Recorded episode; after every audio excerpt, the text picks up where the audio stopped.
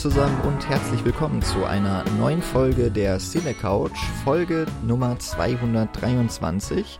Bei mir sind Michi. Hallo. Der Nils. Moin. Und du bist der Jan. Genau, auch ich bin bei mir und zwar ganz nah. Ich kann mich sogar knuddeln. Euch kann ich also nicht dabei zusehen, wie ihr knuddelt. Vielleicht ist es auch besser so. Ähm, ja, wir sind mal wieder zu dritt ähm, von der Cine Couch. Ist jetzt, glaube ich, auch schon wieder eine ganze Weile her. Ähm, ja, Japanuary vorbei. Das heißt erstmal auch keine Gäste in Sicht. ähm, stattdessen wollen wir heute über einen der ja schon sehr äh, viel besprochenen Filme des letzten Jahres sprechen, die wir, äh, beziehungsweise den wir ähm, beim Jahresrückblick noch nicht erwähnt hatten, weil er vorher einfach noch nicht günstig zu erhalten war bei Amazon. Sagen wir, wie es ist. Äh, oh, wir sind alle so geizig.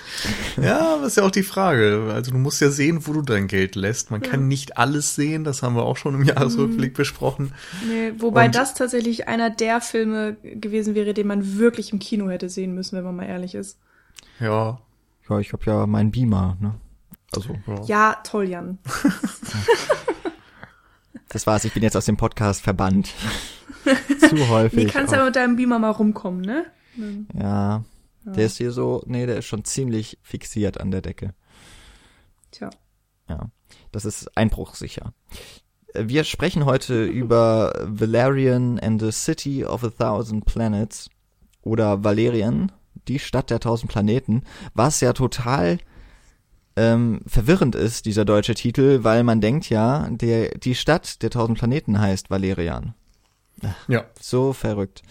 Aber ähm, im Englischen doch genauso. Gedacht. Nee, da ist noch das End dazwischen. Und dann. Ah, ach so. Ja. Ähm, man könnte meinen, es handelt sich um einen US-amerikanischen Blockbuster par excellence. Aber ähm, wir haben es eben schon kurz im Vorgespräch gesagt, es wird immer erwähnt und wir erwähnen es deswegen auch. Wir wollen ja im ja, wir wollen ja zu den Cool Kids wir wollen gehören. es nicht von der Masse abheben. genau. Ähm, anders als dieser Film.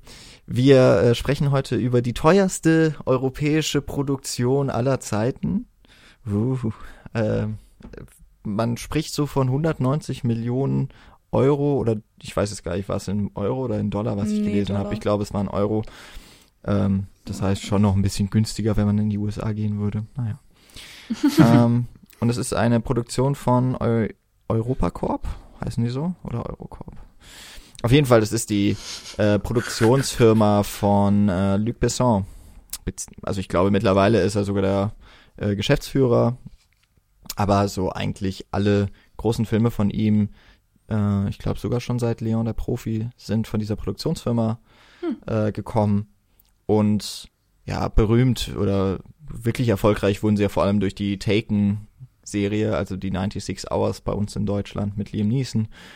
Und äh, einer der ganz großen Erfolge war natürlich Lucy, den ja irgendwann mal auf unserem Blog von mir besprochen wurde. Kann man ja mal verlinken. Ich fand den ja damals ziemlich geil. Ich habe ihn auch nochmal geguckt und, und nochmal und ich fand ihn immer noch geil. Äh, damals, damals ja mit Scarlett Johansson in der Hauptrolle. Ein äh, Action-Sci-Fi-Film.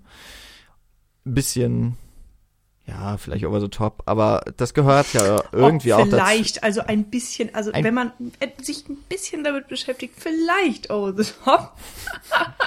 wie sehr schön, wie du es ausdrückst. Aber das ist ja auch so ein bisschen Markenzeichen, finde ich, von Luc Besson geworden. So ein bisschen über das Normale hinausgehen. Ähm, ich glaube, wir haben alle das fünfte Element irgendwann mal gesehen. Nein. Ja. Ah, okay. Zwei Drittel von uns haben äh, das fünfte Element mal gesehen.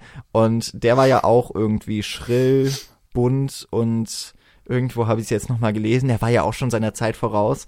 Und könnte mhm. man vielleicht so ein bisschen als, ja, frühe Fingerübung von Luc Besson im Science-Fiction-Genre bezeichnen, die ja auch schon so wahrscheinlich Elemente von Valerian beinhaltet hat, außer dass es halt niemand gemerkt hat. Oder vielleicht nur ganz wenige. Ähm, Wer es nicht wusste, wir wussten das alle vorher, glaube ich, auch nicht. Valerian ist eine Comicbuchverfilmung. Ähm, ist jetzt ja für den französischsprachigen Raum auch gar nicht so ähm, selten. dass es ein, eine Comicreihe gibt, die relativ erfolgreich sogar war, aber sie ist mir bislang zumindest noch nie unter die Augen oder in die Hände gekommen. Ähm, ja, von Pierre Christin und Jean-Claude Messier habe ich auch noch nie gehört vorher. Aber ähm, ja, seit 67, beziehungsweise ich glaube mittlerweile nicht mehr, erschein, äh, erscheint sie nicht mehr, aber über viele, viele Jahrzehnte eine äh, auf jeden Fall im französischsprachigen Raum sehr, sehr bekannte und erfolgreiche Science-Fiction-Serie. Und wohl auch ziemlich schrill und damit äh, sehr passend für Luc Besson, der ja so eine Art Herzensprojekt umgesetzt hat mit ganz schön viel Asche dahinter. Mhm. Ihr habt den Film ja jetzt auch, ähm, wir haben es eben gesagt, ähm, erst dieses Jahr gesehen und Michi, du meintest so, wenn, dann hätte man ihn eigentlich im Kino gucken sollen. Äh, habt ihr den letztes Jahr so auf dem Schirm gehabt?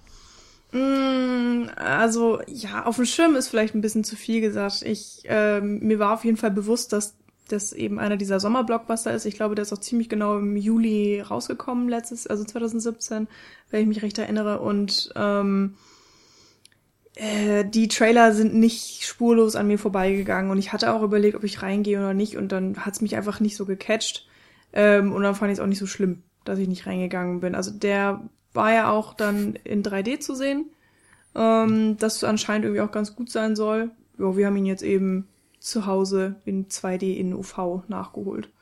Ich finde das lustig, dass du sagst, du hättest den nicht auf dem Schirm gehabt, aber dann eigentlich deine Erzählung genau besagt, dass du den auf den Vieren hattest und sogar drüber nachgedacht hast, reinzugehen. Egal. Ja, ähm, aber das war halt nicht so, äh, das, ne, so Gedanken, die dann mal so mich gestriffen haben und dann habe ich sie wieder Nee, aber also der Film war einem ja schon ein Begriff. Also man hat irgendwie mitbekommen, dass der läuft. Man hat vielleicht sogar mal eine Kritik oder einen Trailer oder sonst was mitbekommen. Ähm, so ging es mir jedenfalls. Und ähm, ja, bei mir war es eigentlich immer so eine Mischung aus Faszination und äh, Abschreckung, was dieser Film ausgelöst hat. Auf der einen Seite ist es natürlich ganz spannend, mal wieder einen Blockbuster dieser Größenordnung zu haben, der nicht von den großen US-Studios stammt. Ähm, auf der anderen Seite, Luc Besson hat aus meiner Sicht seine besten Zeiten irgendwie auch hinter sich und ich fand jetzt auch wenige Filme von ihm wirklich so herausragend, wie sie manchmal dargestellt werden. Ähm, dann war dieser Trailer eben einerseits visuell sehr aufregend und andererseits so quietschbunt und so dermaßen digital, dass mich das schon wieder ein bisschen angenervt hat. Und irgendwie konnte ich mich nie ganz entscheiden, äh, ob ich jetzt Lust drauf hab oder ob ich gar keinen Bock drauf hab.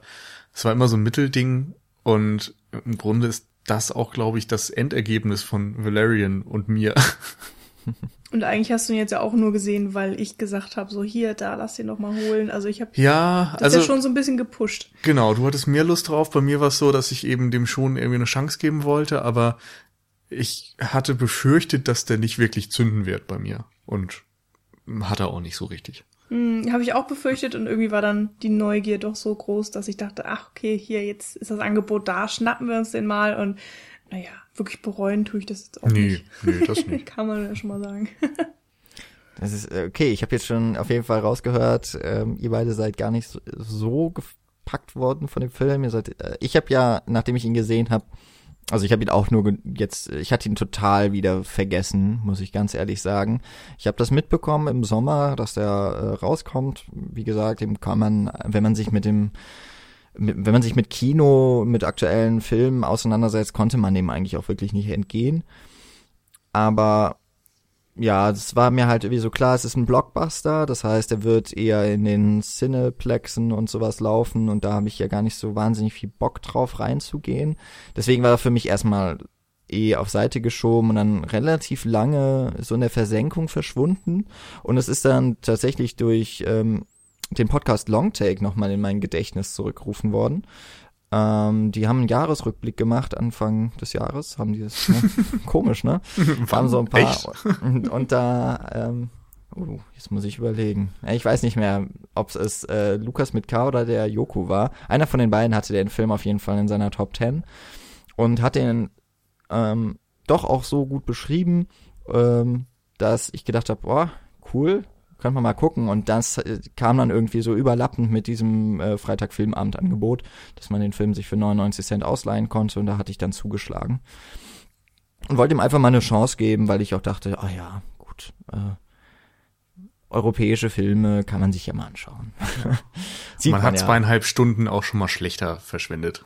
Ja, auf jeden Fall mit, was weiß ich, schlafen oder so. Ähm, und dann habe ich ja den, ja, ich habe den Film geguckt und ähm, ich kann jetzt nicht sagen, dass ich gehypt war, aber ich war schon, hatte schon wirklich Lust drauf. Und als er fertig war, habe ich gedacht, Mensch, wenn doch bloß mehr Blockbuster so wären. Ähm, und ist auf jeden Fall von den wenigen Blockbustern, die ich aus dem letzten Jahr gesehen habe, mit Abstand der beste. Und ja, deswegen freut es mich auch, dass wir jetzt noch so mit ein bisschen Abstand natürlich, muss man sagen, schon eine Weile her, dass wir ihn, glaube ich, jetzt alle geguckt haben, ähm, doch noch besprechen wollen. Aber welche anderen Blockbuster hast du denn dann gesehen, mit denen du den jetzt vergleichen würdest? aus dem letzten Jahr. Ja, äh, Alien natürlich. Äh, wenn man jetzt allein nur im Science Fiction bleiben würde, Star Wars hatte mich jetzt ziemlich äh, enttäuscht. Das hatten wir besprochen.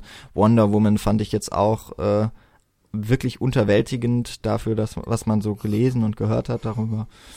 Dunkirk war ich auch sehr enttäuscht. Also Dunkirk ist nicht Sci-Fi. Nein, nee, das stimmt, aber Blockbuster. Blockbuster. Das, das nee, geht aber, Ja, ja, das stimmt. Also, ja, ist auch die Frage, aber ja. Aber so von nee. den großen Filmen hat mich eigentlich wirklich gar nichts umgehauen mhm. von dem, was ich gesehen habe. Und das meiste andere wollte ich auch gar nicht sehen, um ehrlich zu sein. ja. Und äh, ja, deswegen, also das hat jetzt auch dieser, dieser Tweet von mir und äh, der Satz jetzt eben eben äh, haben keine ganz große Aussagekraft, weil mir einfach dann doch die Vergleichswerte fehlen. Aber ja, dafür, was er ist, fand ich ihn wirklich ziemlich cool und auch nicht nur, weil das eine europäische Produktion ist, aber vielleicht hängt es auch so ein bisschen damit zusammen, dass es mal aus einem dann doch etwas anderem Kulturkreis kommt, fand ich ihn auch sehr erfrischend für das Genre. Und das, obwohl es sich ja hier um eine Comicbuchreihe handelt, die schon 50 Jahre auf dem Buckel hat, also dann vielleicht auch, auch in einigen Punkten ein bisschen antiquiert ist, wie er jetzt im Film umgesetzt wurde, fand ich einige Sachen wirklich so, da habe ich gedacht, das habe ich so noch nicht gesehen.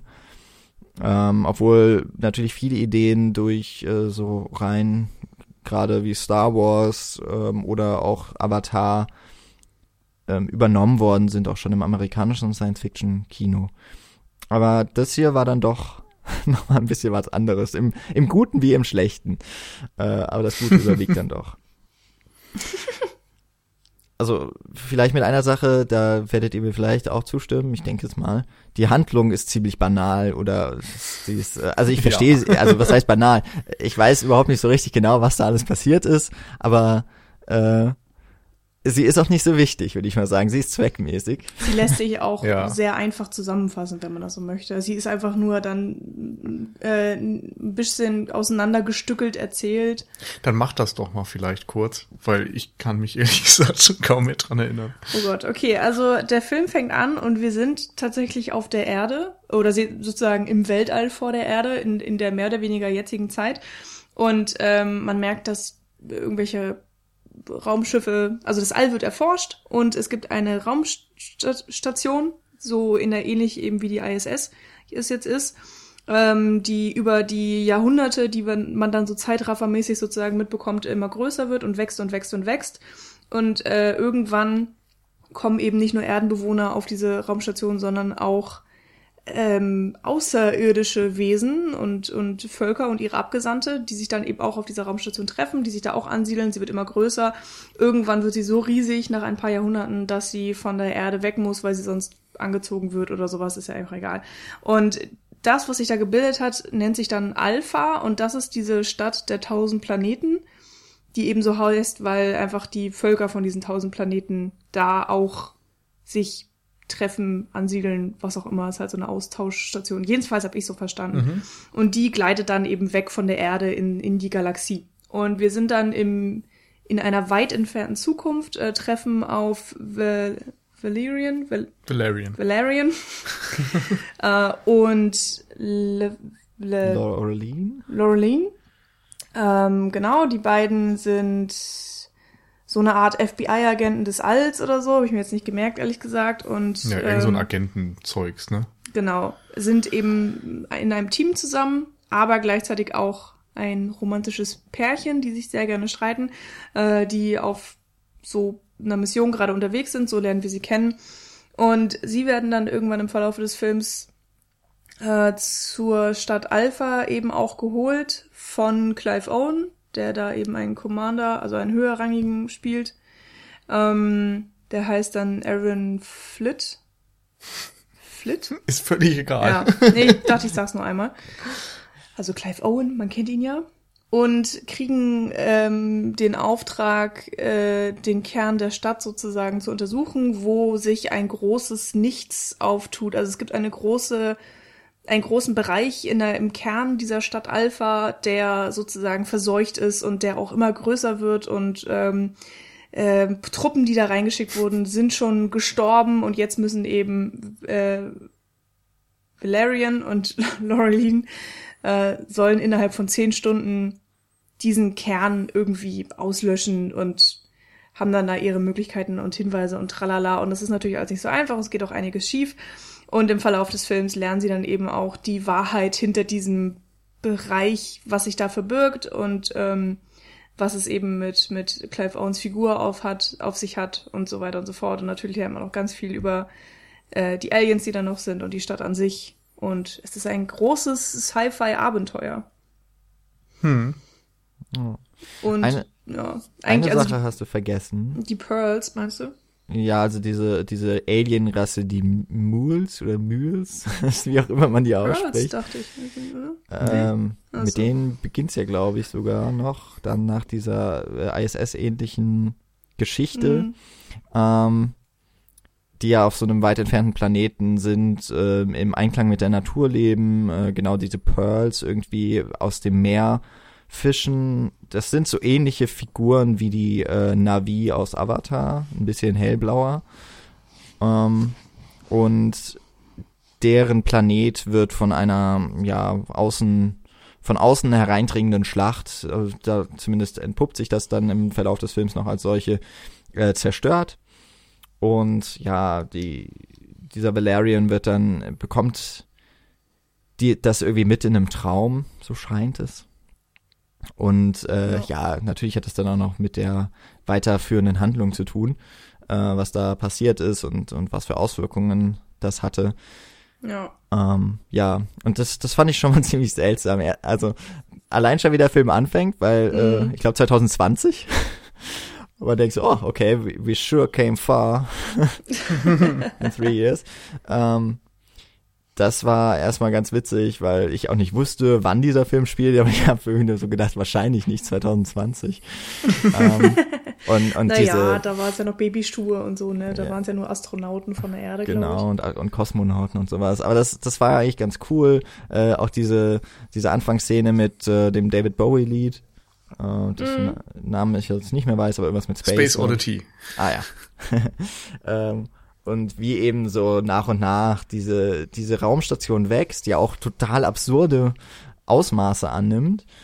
Und äh, eben erstmal die Menschen, wie es ja auch man selbst heute schon mitbekommen kann, so immer wenn man was hört oder sieht von der ISS, da sind ja ähm, Amerikaner, Chinesen, ne, ich weiß gar nicht, Chinesen glaube ich nicht, äh, aber ähm, Japaner, vor allem. Amerikaner und Russen ja zum Beispiel zusammen und auch wenn die sich auf dem auf dem äh, Erdball nicht riechen können, dann arbeiten die im All eben doch zusammen und es hat eben so so was Parallelweltartiges äh, Leben in Mhm. diesem All, weil da so macht es der Film einem vor, herrscht einfach Frieden und selbst wenn eben diese ganzen Alienrassen kommen, die ja auch immer, also teilweise sehr absurd aussehen, dann aber auch mal wieder recht ähm, angriffslustig, immer das, was passiert, ist eben eine freundliche Begrüßung in den verschiedenen Sprachen und mit den verschiedenen Bräuchen.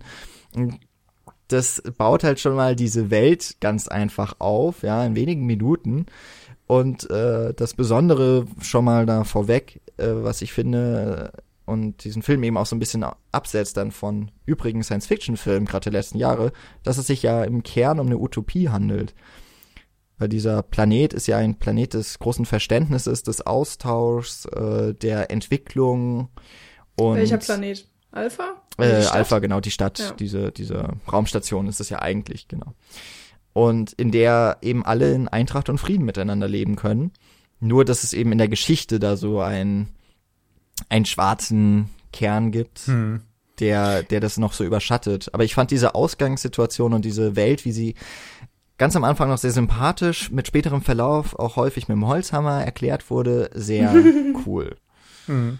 Ich muss sagen, ich habe da gar nicht so sehr eine Utopie drin gesehen. Also es macht schon Sinn, so wie du es beschreibst, aber da sind ja viele Elemente, die ja vielleicht eher so ein bisschen wie dieses Vorstadt-Idyll in den USA, wo dann gerne hinter die Fassade geblickt wird und auf einmal entpuppt sich alles als weitaus weniger strahlend und äh, schön, als es auf dem ersten Blick vielleicht scheint. Und das habe ich eher in Valyrian gesehen, mhm. dass wir diese Stadt haben, unter deren Oberfläche eben dann doch wieder Waffenhandel und äh, Prostitution florieren und ähm, das Militär seine Macht missbraucht und so weiter. Also das kann man, glaube ich, auch anders sehen. Und Völkermord natürlich. ja klar, genau. Das, das meine ich mit diesem schwarzen Fleck.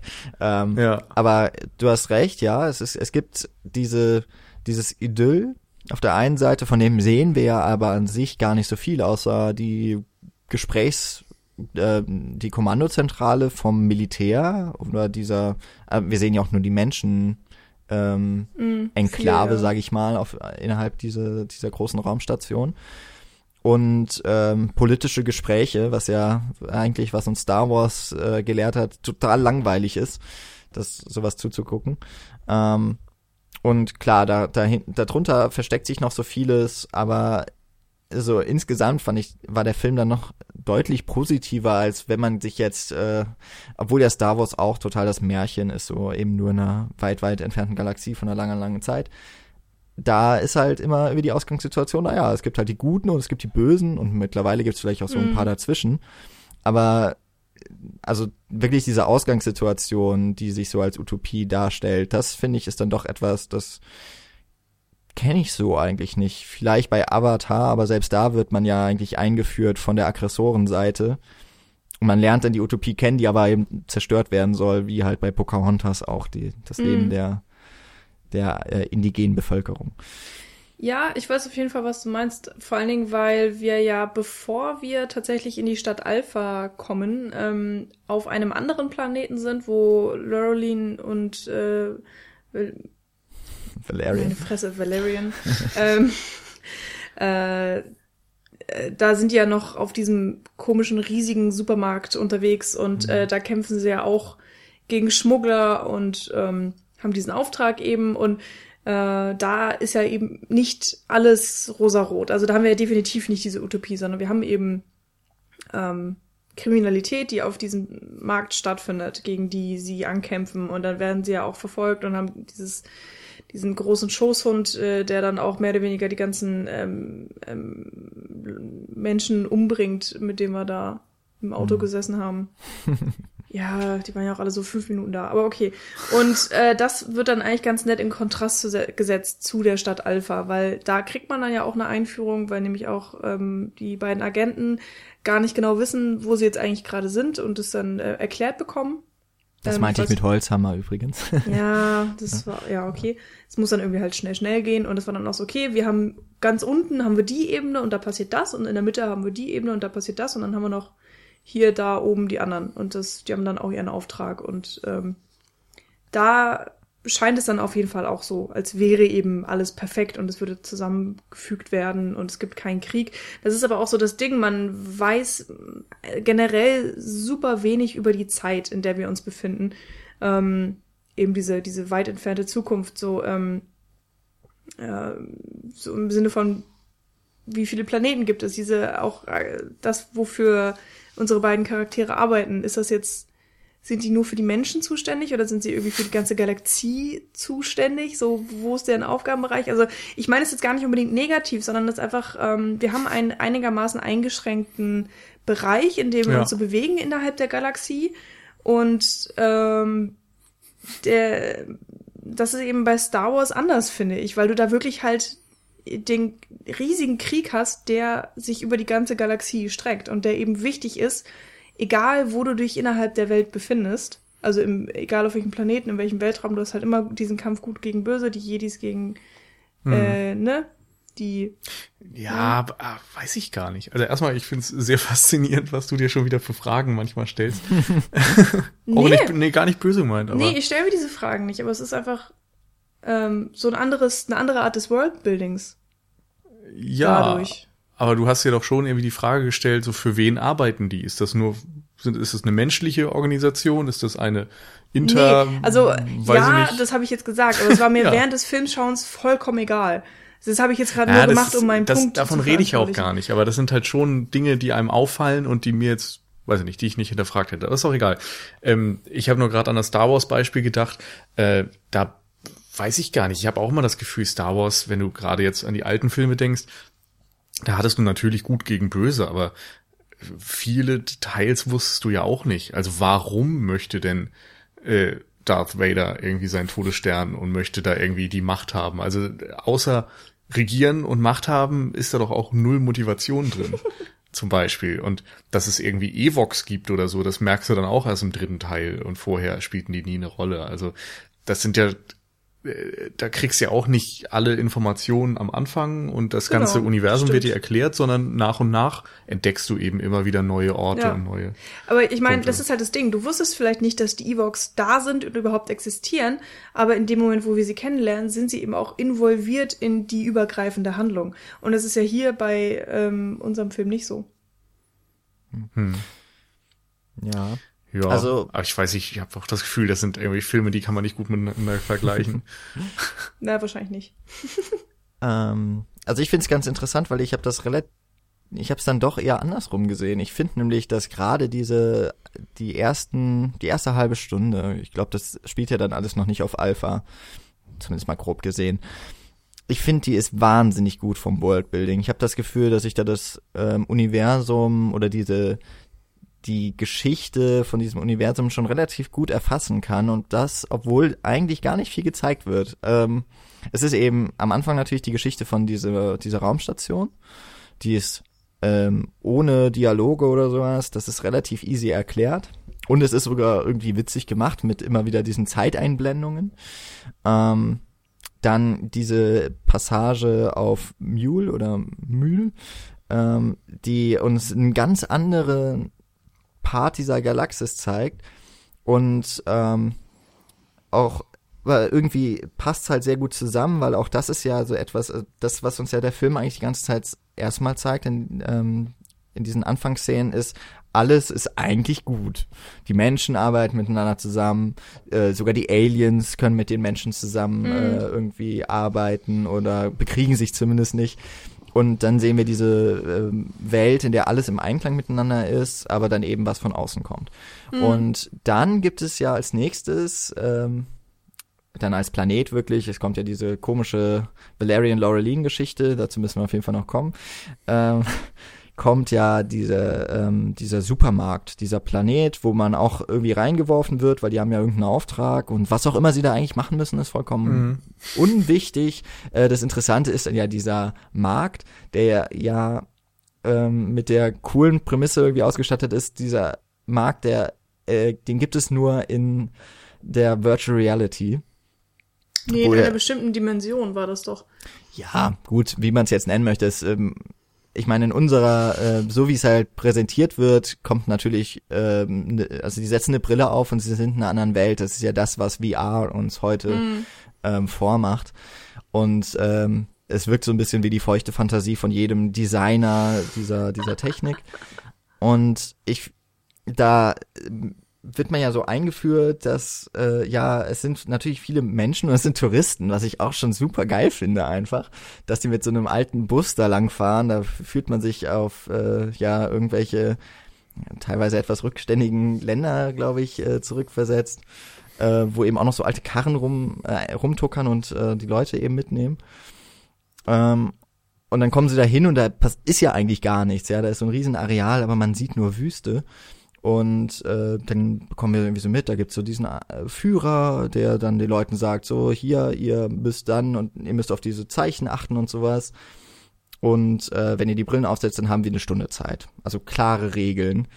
Und die werden dann ja im Laufen dieser, dieses Einsatz immer erweitert. Das finde ich halt so cool und irgendwie habe ich das alles verstanden. Also nicht natürlich wirklich, wie das funktionieren soll, aber die Regeln waren so ganz klar. Es gibt halt Sachen, äh, nur wenn die in dieser bestimmten Dimension irgendwie reinversetzt werden, kannst du auch in der anderen Dimension handeln. Den, mhm. Der Rest ist theoretisch gar nicht da. Und dann, ähm, das wird ja an dem Valerian eigentlich ziemlich gut dann ähm, verdeutlicht, wenn er auf diesen, ja, wenn er ja, was weiß ich, so unsichtbar gemacht wird quasi. Äh, aber nach wie vor in der Welt, in dieser anderen Dimension herumwandeln kann und dort auch interagieren kann und wie sie eben auch dieses, diesen Gegenstand dann ähm, in ihre Dimension holen. Das fand ich total cool gemacht und ich habe gedacht, okay, das ist, man, man sieht auch sehr viele verschiedene ähm, Alienrassen da schon. Ähm, man merkt einfach, das ist eine ganz große, auch da es sind total viele verschiedene Völker, die zusammenkommen, auch wenn das hier so etwas, ja, es ist halt zum einen kapitalistisch und in der anderen Sache, äh, Seite auch noch höchst kriminell, was da vor sich geht. Also es ist schon wieder so eine Schattenseite, aber und, und vielleicht sogar genau die Kehrseite auch von ähm, Alpha, wo ja alle Menschen zusammenkommen, um sich zu helfen. Hier kommen sie alle zusammen, um sich eigentlich zu betrügen und über den Tisch zu ziehen.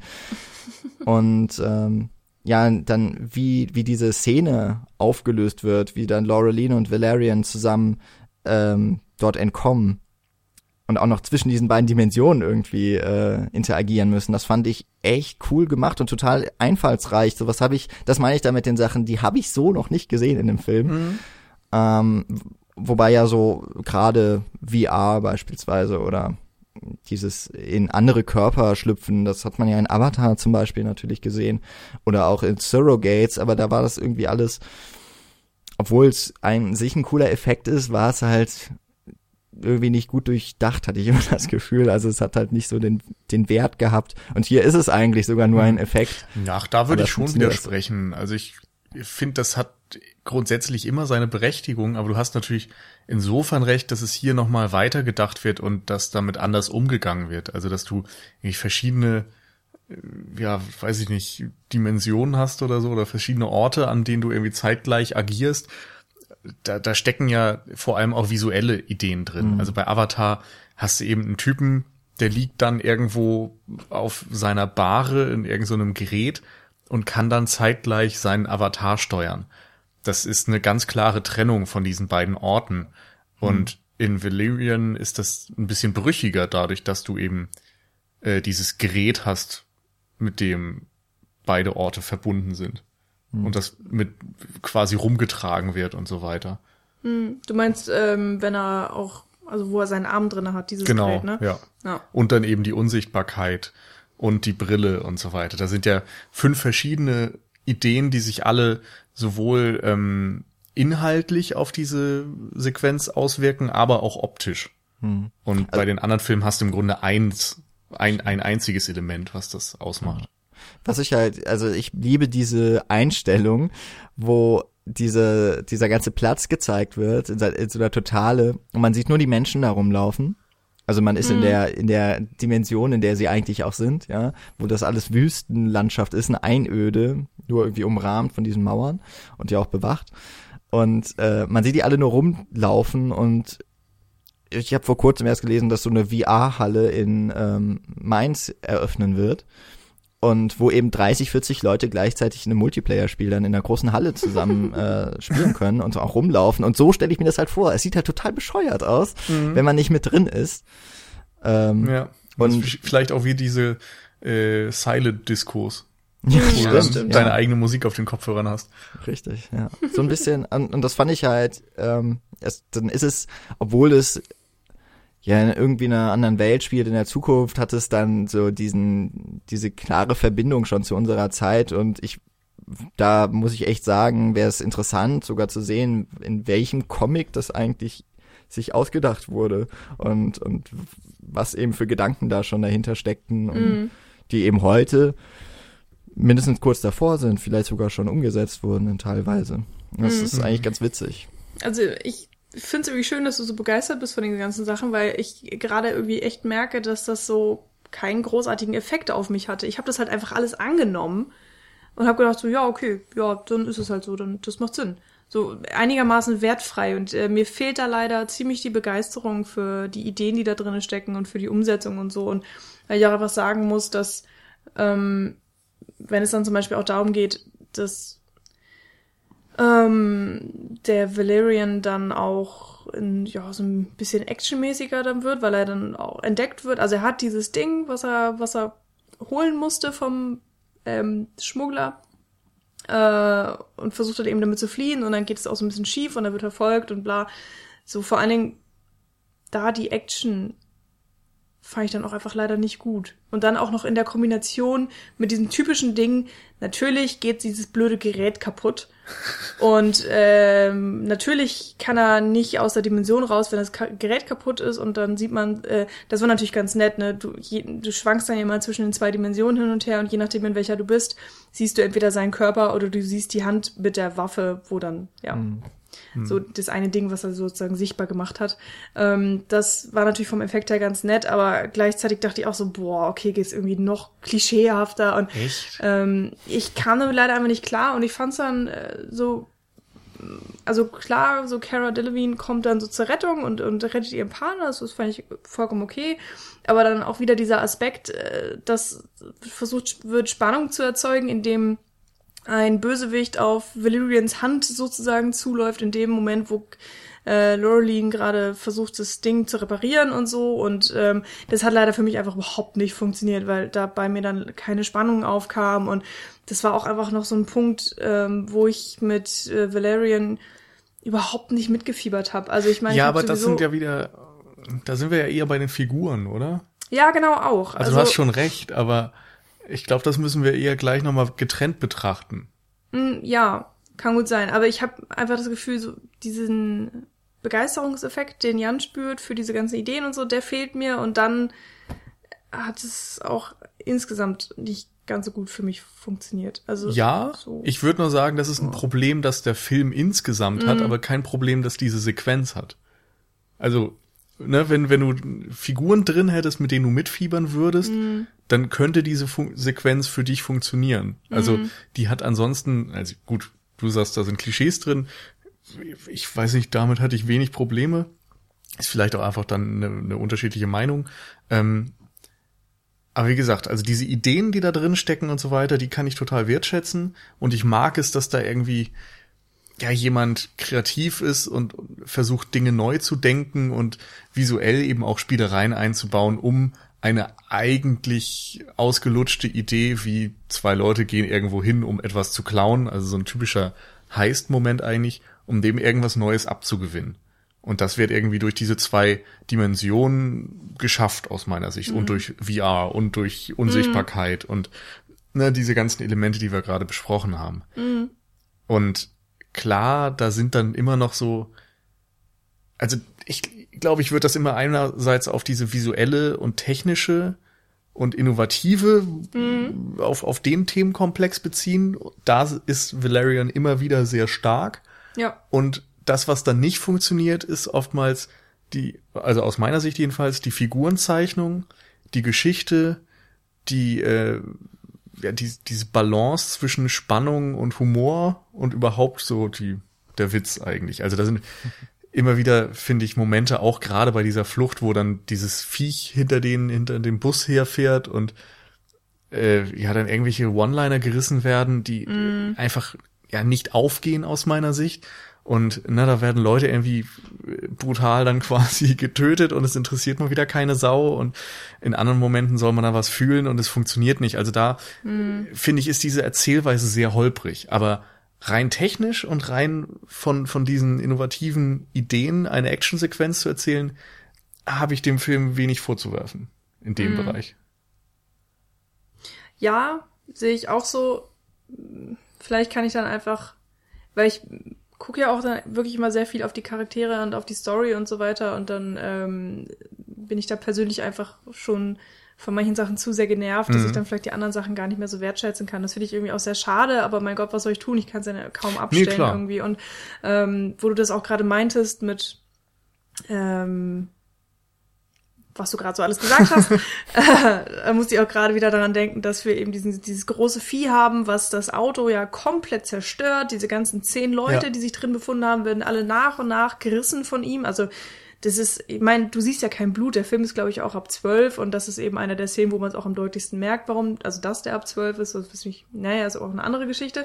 Und ähm, dann ist ja. Mehr Gewalt!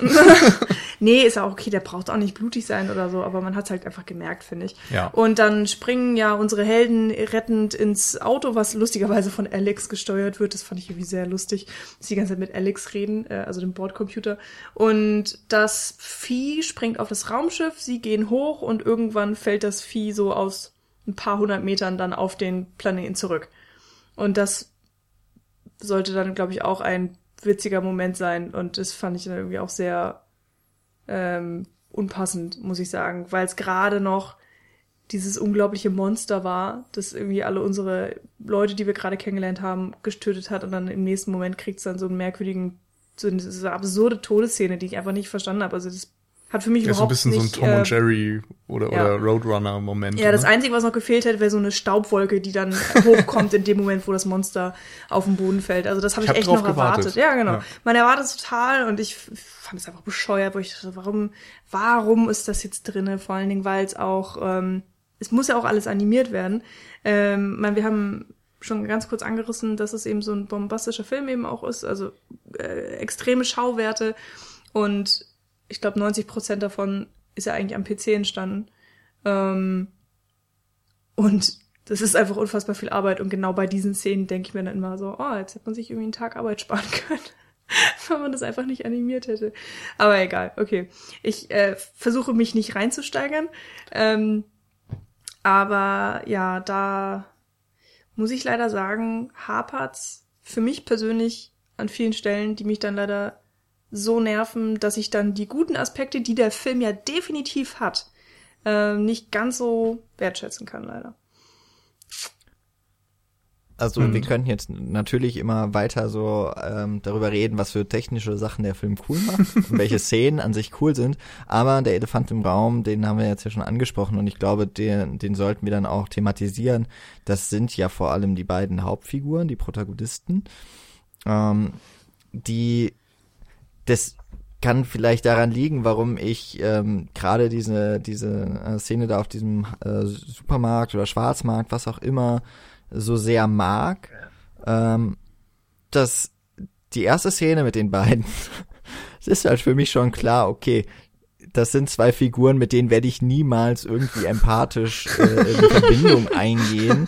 Äh, das liegt daran, dass der Dane DeHaan ähm, sein Valerian so monoton spricht und ähm, Ja. halt, Eindimensional vor allem ja, es ist spielt. da, ja, ähm, der ist halt so ein Archetyp von, ähm, von Held, äh, aber auch so dann auch etwas negativ wirklich konnotiert von so einem Comic-Helden. Der soll halt cool sein. Und äh, gleichzeitig aber ist es halt voll der Frauenheld. Ja, so ein dann hat er aber Draufgänger. so, ja genau, er ist der Draufgänger, hat aber so auch seine Unsicherheiten, aber die kann er halt, oder die, die versteckt er eben, ja, hinter dieser Ja. coolen Fassade. Und die Laureline ist eigentlich eine total clevere, die ähm, das auch alles durchschaut, aber die ist trotzdem irgendwie hingezogen von diesem Typen. Das ist halt auch irgendwie seltsam. Aber das spielt sie immerhin einigermaßen gut, finde ich. Ähm, Cara Delevingne. Ist so ein äh, bisschen Delevingne. wie mit Han Solo, finde ich. Und, und hier, wie heißt sie? Leia? Prinzessin Leia. Leia. Aber es äh, funktioniert halt Sie ist halt auch so, viel ne? klüger als er und er ist eigentlich ein, Der So ein Macho. ziemlich- Draufgänger. ja, ein Macho und ein Draufgänger und einer, der hinter seinen coolen Sprüchen versteckt, dass er eigentlich eine ziemliche Wurst ist. I love you. I know. Ja, aber, aber, und das ist der große Unterschied, die beiden haben eben Charisma und Ja. sie haben irgendwie, äh, ja, zwischen denen sprüht es einfach. Also da ist ähm, eine Chemie da. Und bei Dane DeHaan und Cara Delevingne hast du das Gefühl, zicken sich die das ganze sind, Zeit an. genau, das sind zwei Leute, die zicken sich die ganze Zeit an und reden dann aber ständig von Verlobung und sind unsympathisch und äh, weiß ich nicht. Also gerade Dane DeHaan, das geht eigentlich gar Mhm. Ja, nicht, was der die ganze Zeit für eine Scheiße veranstaltet. ist, also der ist wirklich so anstrengend. Vor allen Dingen, Nils, du hast ja auch schon gesagt, diese One-Liner, die er dann droppt. Mhm. Und das, keinen einzigen davon kann man ihm wirklich abnehmen. Wirklich keinen Ja. einzigen. Und dann wird er im Laufe des Films auch noch also der, der größte Superheldenagent, also wie auch immer deren Jobbetitelung da ist, ne? Aber so, er kann halt irgendwie alles und er macht alles und er ist wagemutig und tralala und, und das ist auch so ein Ding so, wirklich? Der sieht aus wie 16. Ja, und vor allem hast du auch nicht das Gefühl, dass er dann wirklich was kann, weil ja. jedes Mal, wenn dann Action-Szenen passieren, dann verkackt er im muss Grunde. Und ich muss und sagen. in der ersten Szene, wo er gezeigt wird, siehst du ja auch dann diese ganzen Frauen äh, im Flur quasi, die ran mhm. projiziert werden, so seine äh, quasi die Kerben im Bettpfosten. Mhm.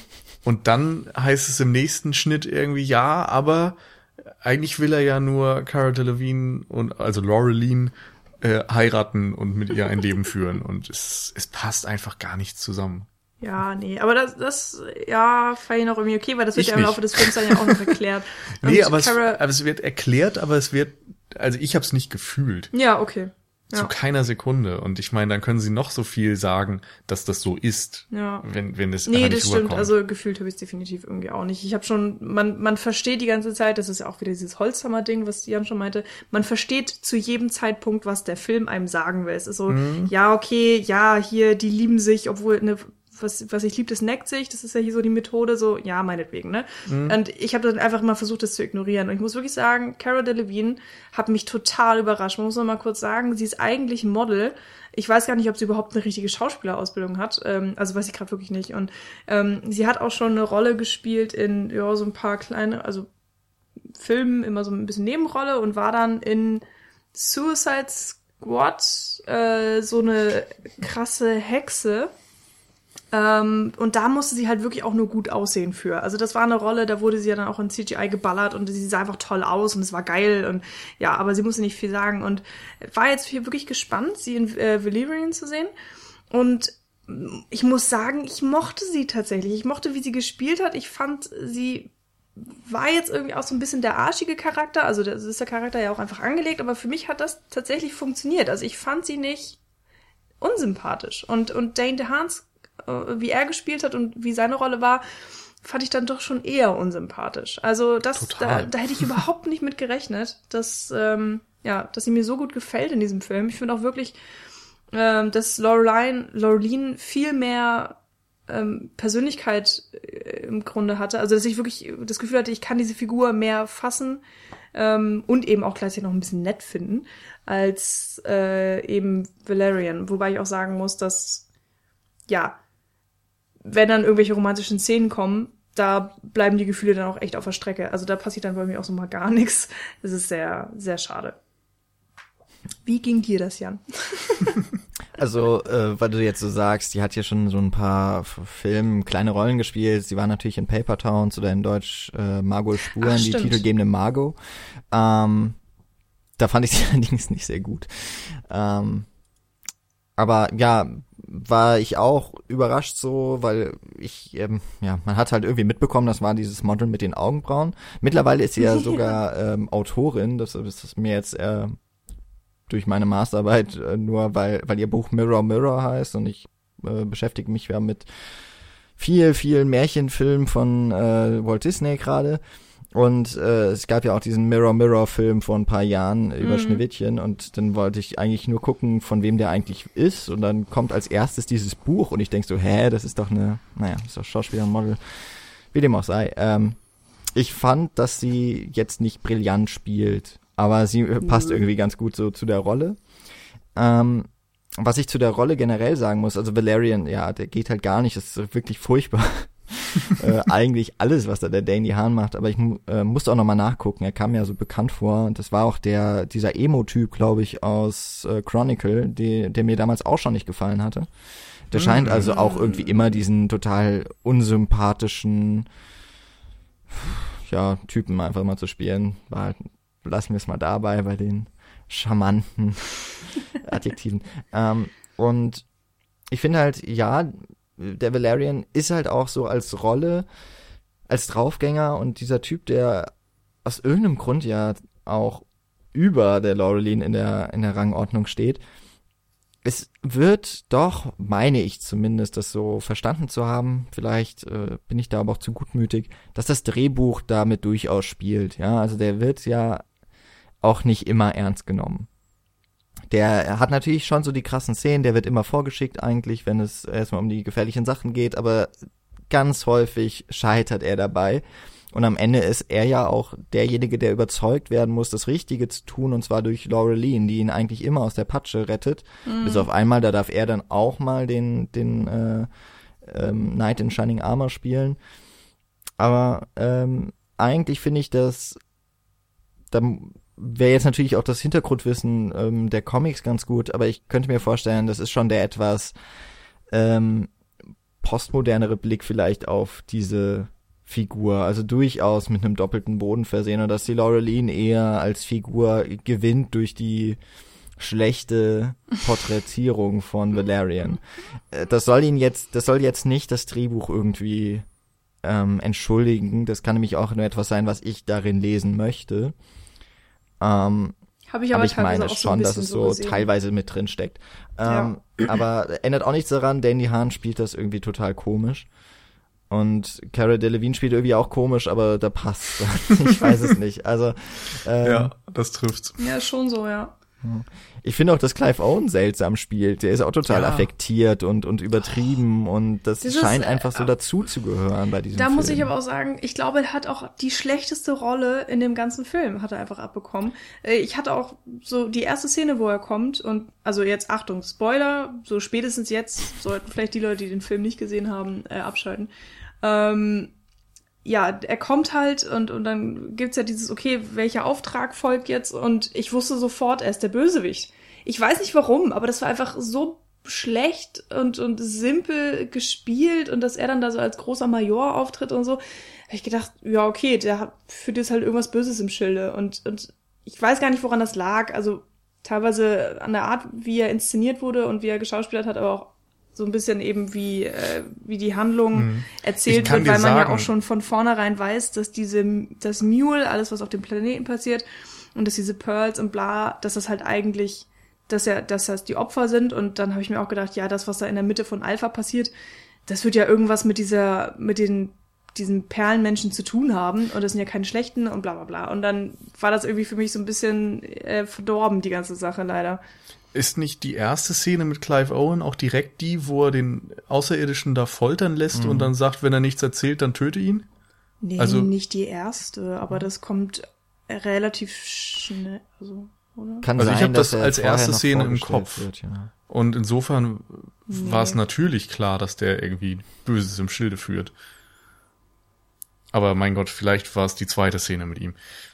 Also es, es ist auf jeden Fall sehr deutlich und ja. das kann natürlich auch gerne so gemacht werden, aber ach, ich weiß nicht, dann dann muss man vielleicht noch weiter von der Geschichte weg, mhm. wenn die schon den Film sonst nicht tragen kann. Hab, also du musst ja sehen, ja. wo du den Fokus hinlegst ja. und ich glaube, ein Großteil der Laufzeit macht dieser Film das ja auch. Also ich konnte mich teilweise nicht so gut drauf einlassen, aber im Grunde beginnen wir erstmal ja mit dieser Weltraumsequenz von 2020 bis in die Zukunft, die ja zwar dieses Worldbuilding sehr gut ähm, übernimmt, aber ansonsten ja völlig losgelöst von der Handlung funktioniert. Also mhm. eigentlich so eine eigene Sequenz ist. Dieses ganze Supermarkt, Schwarzmarkt heißt Ding ist auch relativ eigen.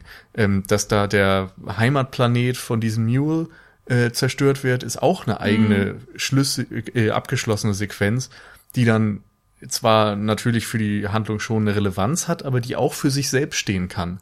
Und das war bei mir eben etwas, was äh, zumindest aufgefallen ist. Mm, ja.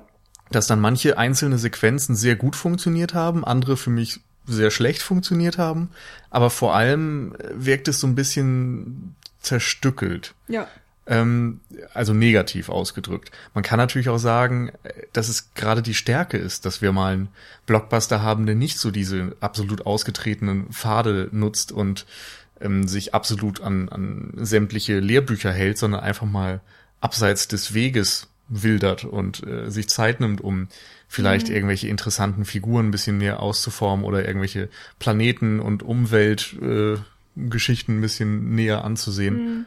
Ich hatte aber Ich finde die, die, diesen Gedanken eigentlich ganz sympathisch. Ich muss nur sagen, dass die Umsetzung für mich nicht so gut funktioniert hat.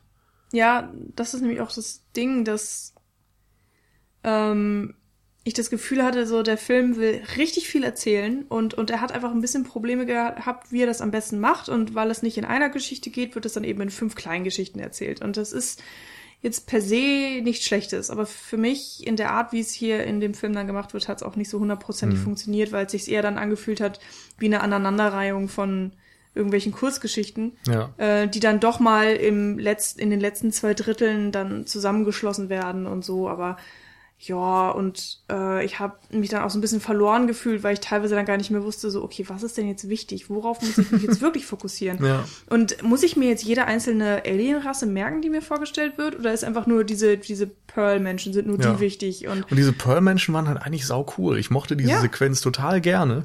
Und dann kam leider gar nicht mehr so viel von denen. Ja, das stimmt dann ähm, mal meine beiden Perspektiven, also nee, nicht beiden Perspektiven, sondern ähm, auf, auf die beiden letzten Punkte von euch. Also erstmal, was Michi gemeint hat ähm, zu dem Bösewicht, der äh, Clive Owen, also Commander Aaron Phillip heißt er, glaube ich, ähm, der, klar, der wird sofort als Bösewicht irgendwie gezeigt und ich meine auch, es wäre äh, die zweite Szene da mit diesem mit diesem Foltern, wobei ich dann gedacht habe, ja gut, irgendwie, wir haben diese Menschen ja schon mal, oder diese Außerirdischen schon mal gesehen gehabt.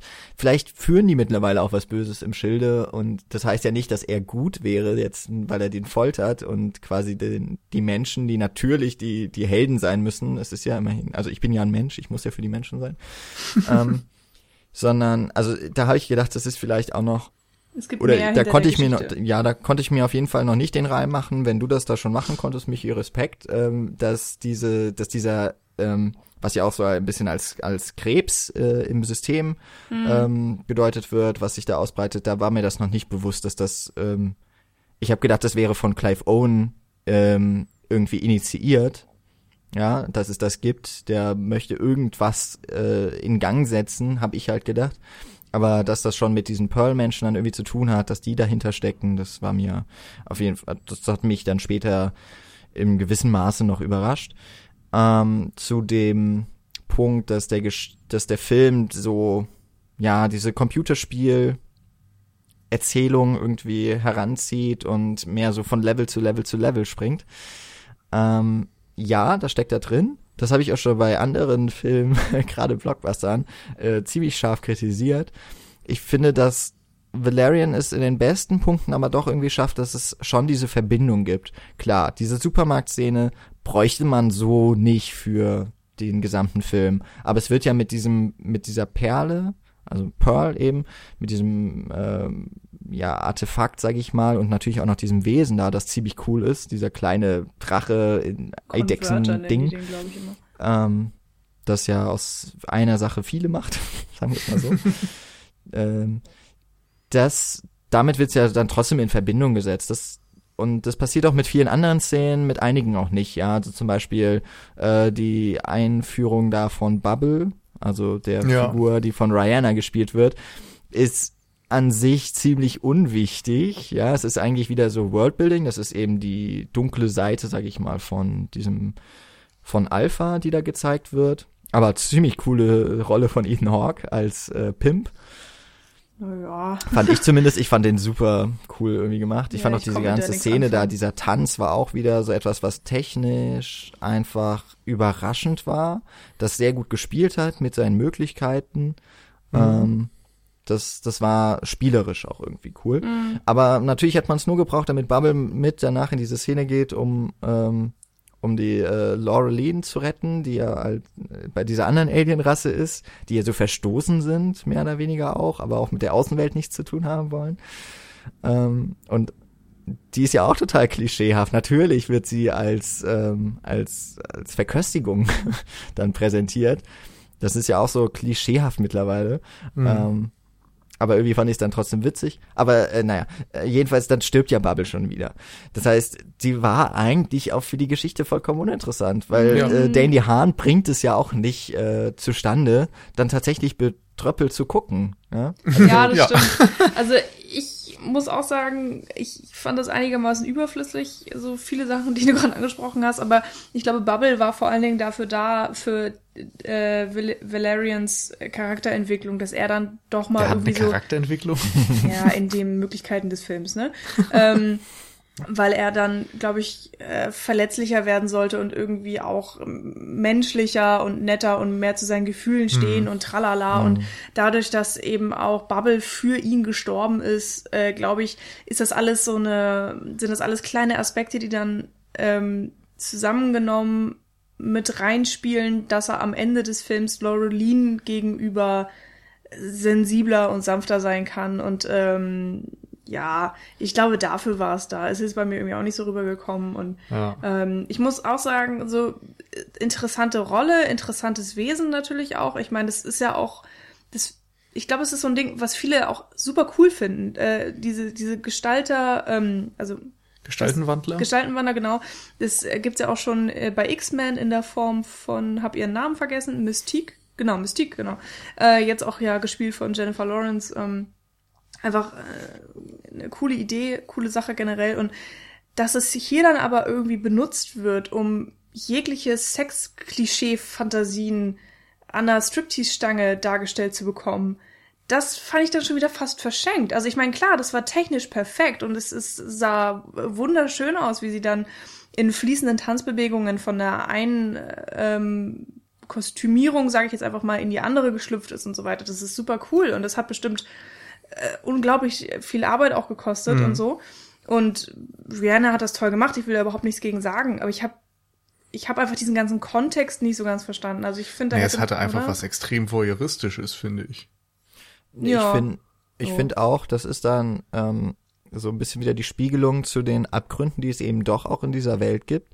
Genau Mhm. wie bei dem Supermarkt, ne, dieser Riesenkapitalismus. Hier wird eben eine Alienrasse, die etwas sehr Besonderes ist, die wird ähm, ausgenutzt für ihre ähm, für ihre Fähigkeiten und sie wird kommodifiziert, also auch wieder nur zu einem Gegenstand gemacht, zu einem Gebrauchsgegenstand ja tatsächlich.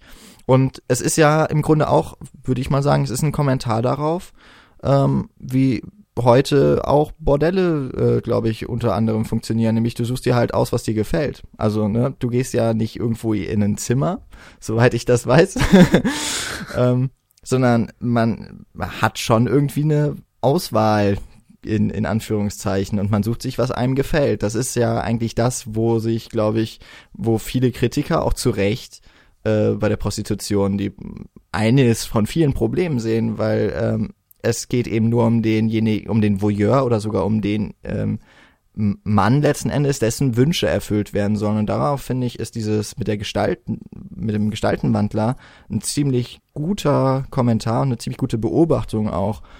Ähm, wie man kann nat- natürlich noch eins dazu nehmen, nämlich ähm, die Schönheitsoperationen, die immer beliebter werden und äh, irgendwie immer normaler, dass man, wenn einem was nicht passt oder wenn dem Partner was nicht passt, man einfach was verändert. Und äh, in dem Mhm. Sinn habe ich das eben doch durchaus als äh, Kommentar auf unsere heutige Zeit auch gesehen und fand das sehr passend. Hm. Also ich habe das sehr unkritisch gesehen.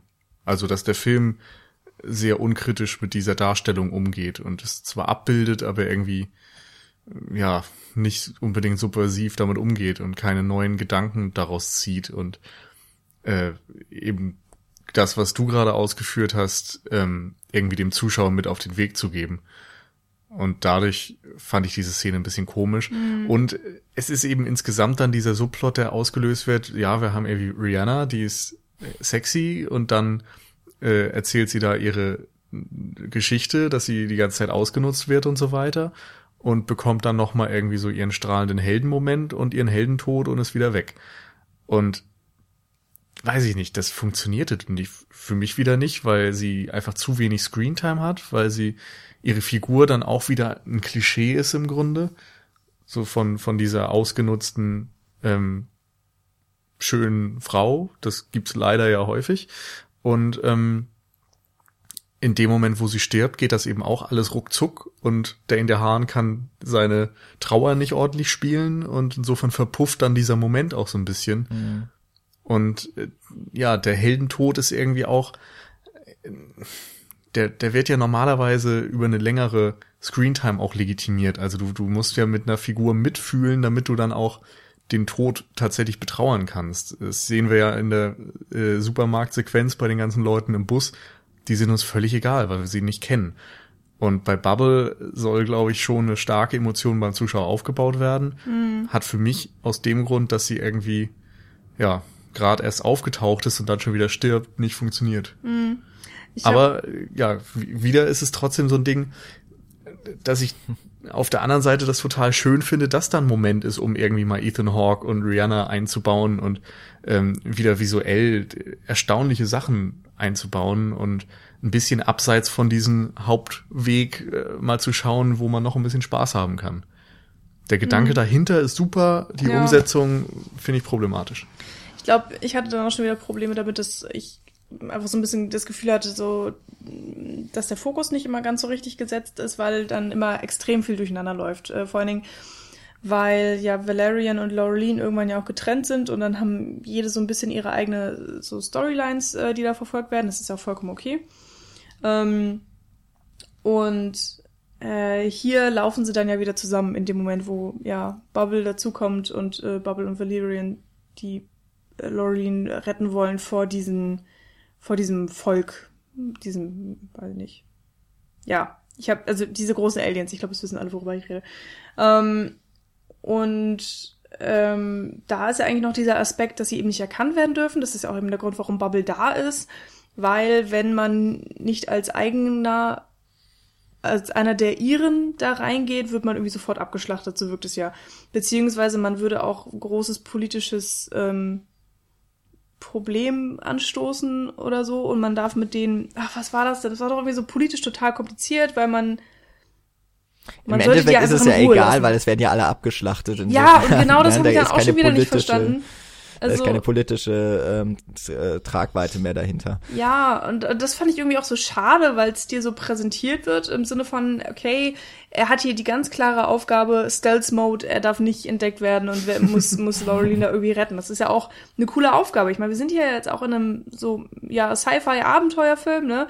Ja, läuft. Aber ähm, dann funktioniert es eben nicht in dem Moment, wo äh, die Aufgabenstellung, die eigentlich mega wichtig ist, dann schon wieder total egal ist in dem Moment, wo ja die Helden sich wieder gefunden haben und ähm, und dieses ganze, da wird gerade äh, Krieg innerhalb von Alpha ausgelöst, weil eben genau diese Aliens angegriffen werden, die nicht angegriffen werden dürfen, oder beziehungsweise ihre ganze Rasse wird ausgelöscht. Ich hab's nicht, nee, ein, die leben ja noch so viele. Da leben noch ganz viele, so, wenn nicht ausgelöscht.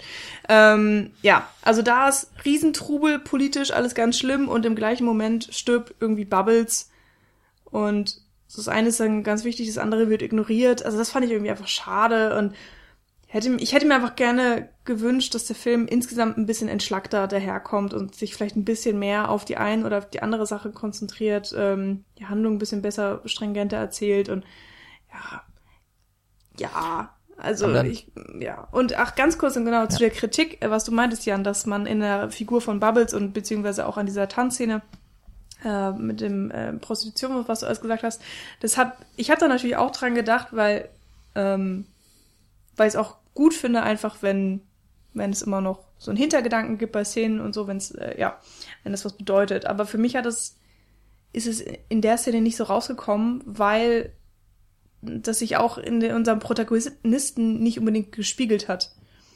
Also Valerian reagiert natürlich schon einigermaßen zwiegespalten, aber im ersten Moment findet er das eigentlich auch alles nur ziemlich cool. Also er genießt es ja auch richtig, diesen Tanz zu sehen und, und hat da deutlich Freude dran. Und ähm, dann finde ich es irgendwie schwierig, als Zuschauer dann so eine große tatsächliche Kritik eben rauszulesen. Man kann es natürlich noch einmal auf ähm, den ersten, den ersten längeren Dialog mit äh, zwischen Valerian und Laureline beziehen, wo wir ja auch, äh, wo er ja genau den Vorwurf gemacht bekommt, ne? Äh, sobald da irgendwie so eine andere noch in seine Trophäensammlung kommen kann, mm, dann ja. ist Laureline wieder egal. Aber im am Ende von dieser ganzen Verwandlungsschose ist es ja ähm, dann Bubble als Laureline, die ähm, Dandy Hahn als äh, also die Valerian dann aus der Reserve lockt, sagen wir es mal so. Ähm, Und insofern spiegelt sich das dann auch nochmal wieder.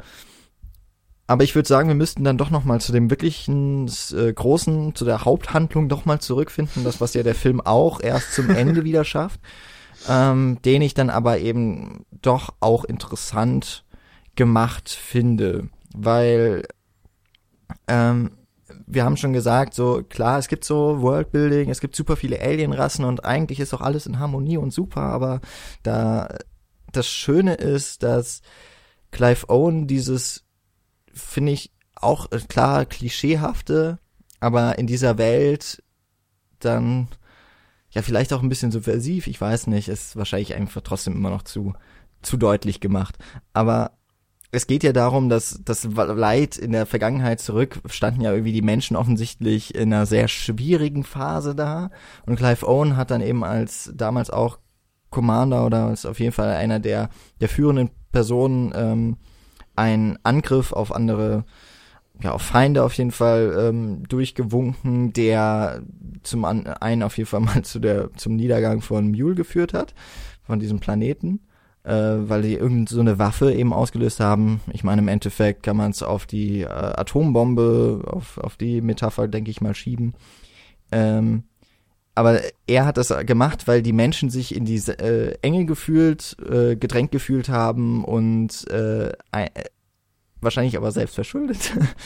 und er versucht dann nur den Status quo irgendwie zu halten, indem er die Geschichte verdrängt. Auch etwas, was wir im ähm, in der Menschheitsgeschichte häufig genug sehen, also dass dass gewisse ähm, ja, Völkermorde nicht anerkannt werden, haben wir erst äh, in den letzten Jahren wieder ganz häufig äh, mit, ich glaube, dem Völkermord an den, war das nicht Armenien oder sowas, der, der, der vom mhm, Osmanischen ja. Reich und sowas mitbekommen, ja. was bis heute nicht äh, von der Türkei anerkannt wird, ähm, von anderen Ländern schon, das führt dann wieder zu diplomatischen Problemen. Also es ist das, was wir in Valerian sehen, schon wieder eigentlich total top aktuell in der Politik auch.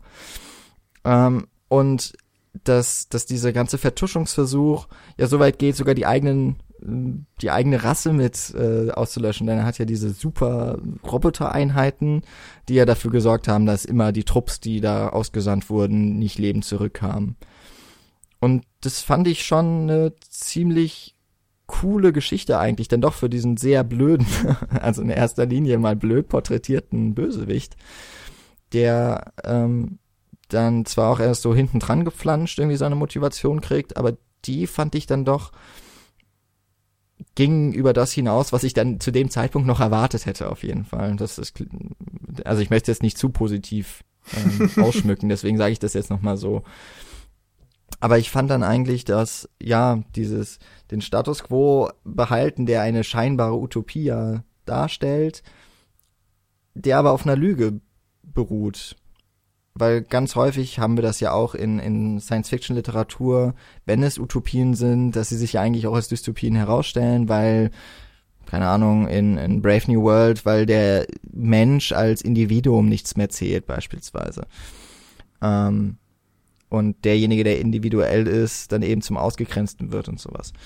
Ähm, das, das gibt es immer wieder in der Literatur und aber auch in der Filmgeschichte dann. Und hier fußt das Ganze eben auf einfach nur auf einer Lüge und das finde ich ist ein, auch ziemlich cool, weil weil man halt die Geschichte dann eben auch nie außen vor lassen darf bei ja, bei der Gegenwart. mhm. Aber, aber ja, ist es denn so, halt dass die Utopie auf einer Lüge fußt oder ist es einfach so, es gibt die Utopie tatsächlich, sie funktioniert in Alpha, aber wir haben eben hier Clive Owen als, als den Fehler im System oder eben den einen schwarzen Mann, der, der jetzt entfernt werden muss. Und sobald Clive Owen weg ist, ähm, ist die Lüge sozusagen enttarnt und wir, wir wissen über die tatsächliche Geschichte Bescheid, aber die Utopie an sich ist nicht angegriffen also klar, der dieser Aaron Fillett ist schon dieses dieser Fehler irgendwie, aber ich glaube, das kann man vom Charakter oder von dieser Figur auch abgrenzen oder etwas weiterfassen. Sobald eine Person eine Macht hat, die die Macht nicht ähm, gewissenhaft und verantwortungsvoll ausfüllen kann, glaube ich, dann steht das ganze System vor einem Problem. So würde ich das jetzt eher mal deuten.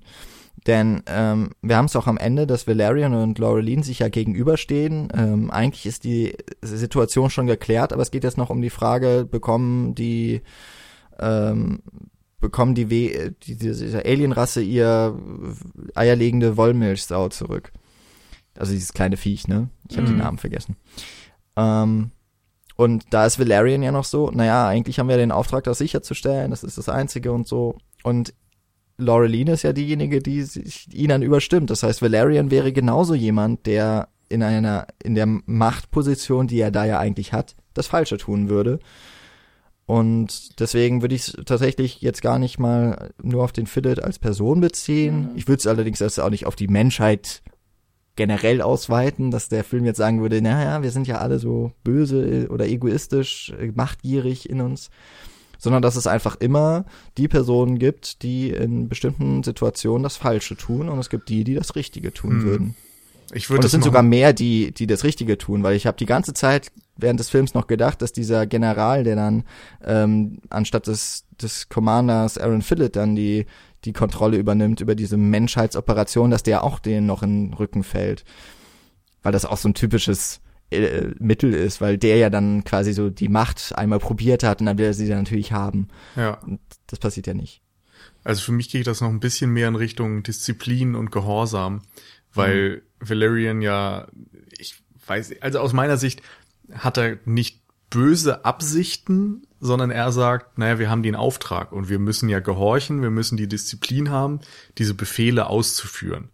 Und ähm, hinterfragt nicht das Ergebnis. Und insofern ist der Film dann aus meiner Sicht an der Stelle ein Plädoyer dafür, auch in diesen ähm, Systemen zu hinterfragen, was mhm. dir aufgetragen wird und im Zweifel eben selbst zu denken und anders zu handeln. Mhm. Also dass Moral wichtiger ist als blinde Gehorsam. Ja, genau, das ist ja auch der Moment, wo Valerian dann mal wirklich menschlich auch wird, so vom Charakter ja. her. Ja, nicht von der Mimik, aber.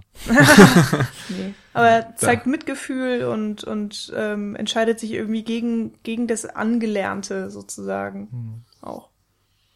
Aber es ist doch eine schöne Botschaft von dem Film, oder? Ja. Ja, aber es schon. ist jetzt irgendwie.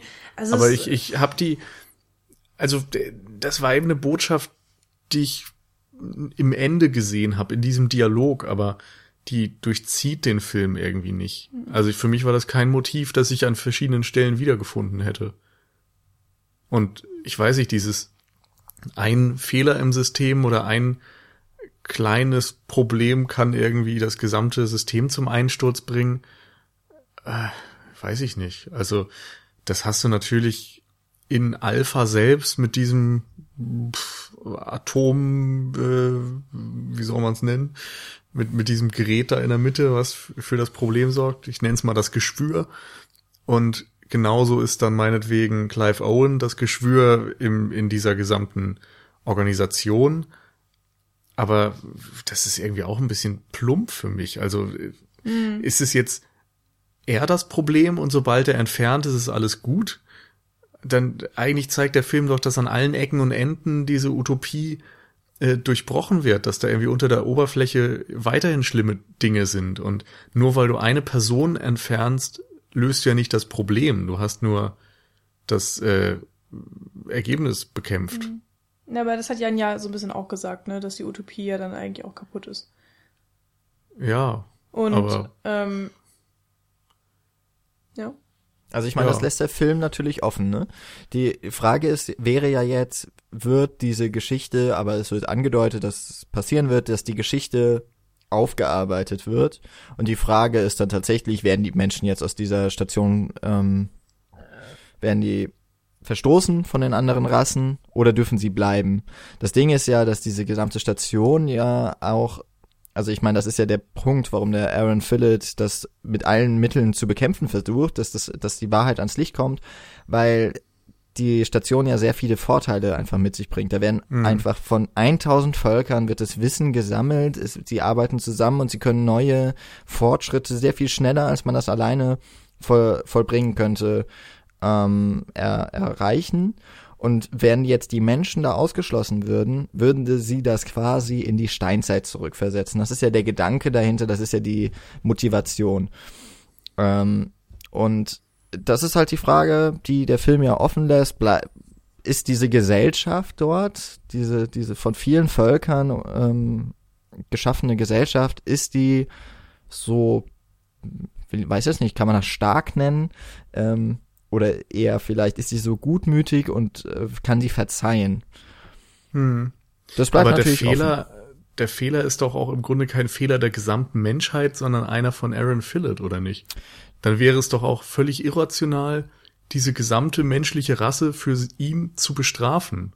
Also klar, das wird offen gelassen und das ist irgendwie dann auch vielleicht jetzt von uns nicht unbedingt die zielführendste Diskussion, aber da äh, macht man halt dann riesen Fass auf und äh, so, so einen diplomatischen Konflikt, der, weiß ich nicht, viel zu komplex ist für so eine simple Botschaft, aus meiner Sicht.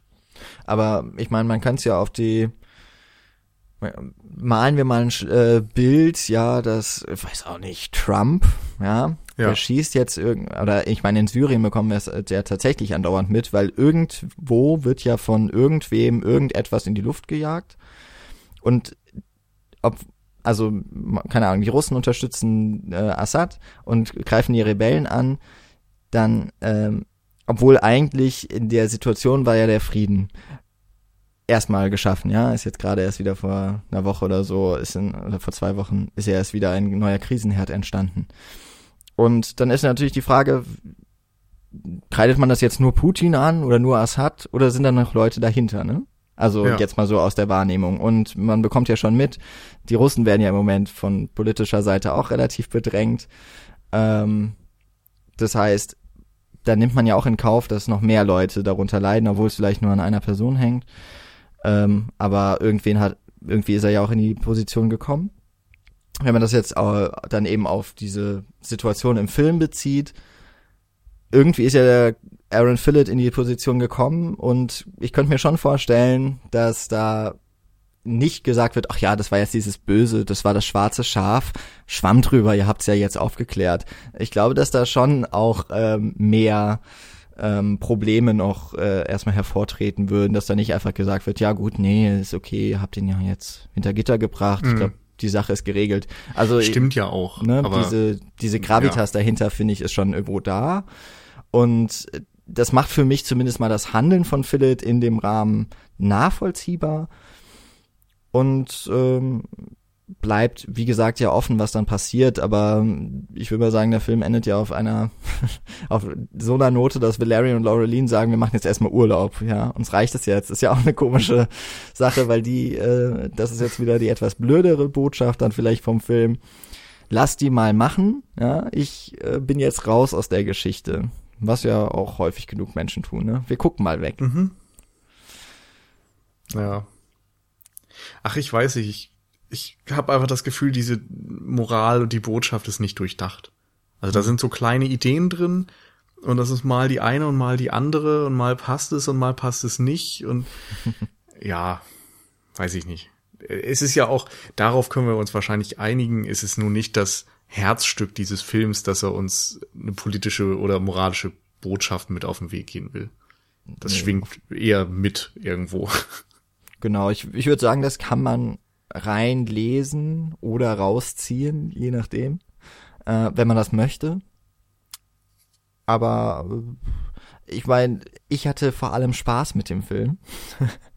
Und das ähm, hat nicht so viel mit der Handlung zu tun, sondern eher tatsächlich, wie, mit welchen Ideen der Film umgeht und wie er vor allem die ausarbeitet. Und da habe ich ja wirklich so viel Spaß gehabt, wie wahrscheinlich das letzte Mal bei so einem Film diese Größenordnung mit Mission Impossible 5. Also ist jetzt auch schon eine Ecke her.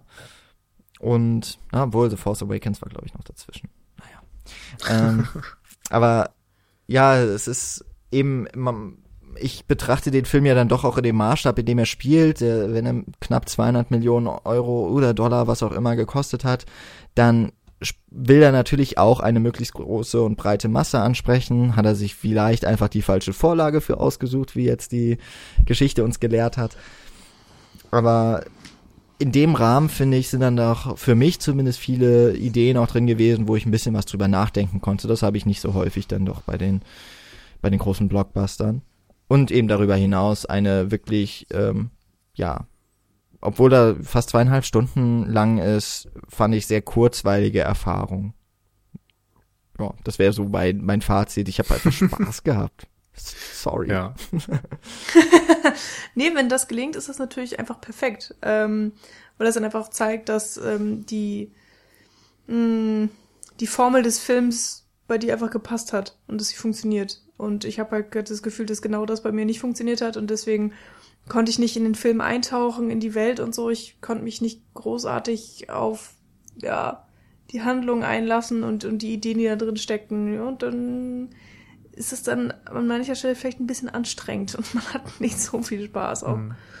ja, wenn ich jetzt sagen muss, es war nicht grausam. ja. Ich habe auch das Gefühl, äh, je mehr ich über diesen Film nachdenke, desto mehr steigere ich mich in so eine Negativhaltung rein, die ich, glaube ich, so direkt nach der Sichtung gar nicht unbedingt hatte. Das äh, ist, wundert mich auch gerade jetzt so ein bisschen, aber ähm, bei mir ist tatsächlich umgekehrt. Ich war nach der Sichtung echt genervt. Also da war ich, hatte ich schon das Gefühl, das war irgendwie ein Scheißfilm.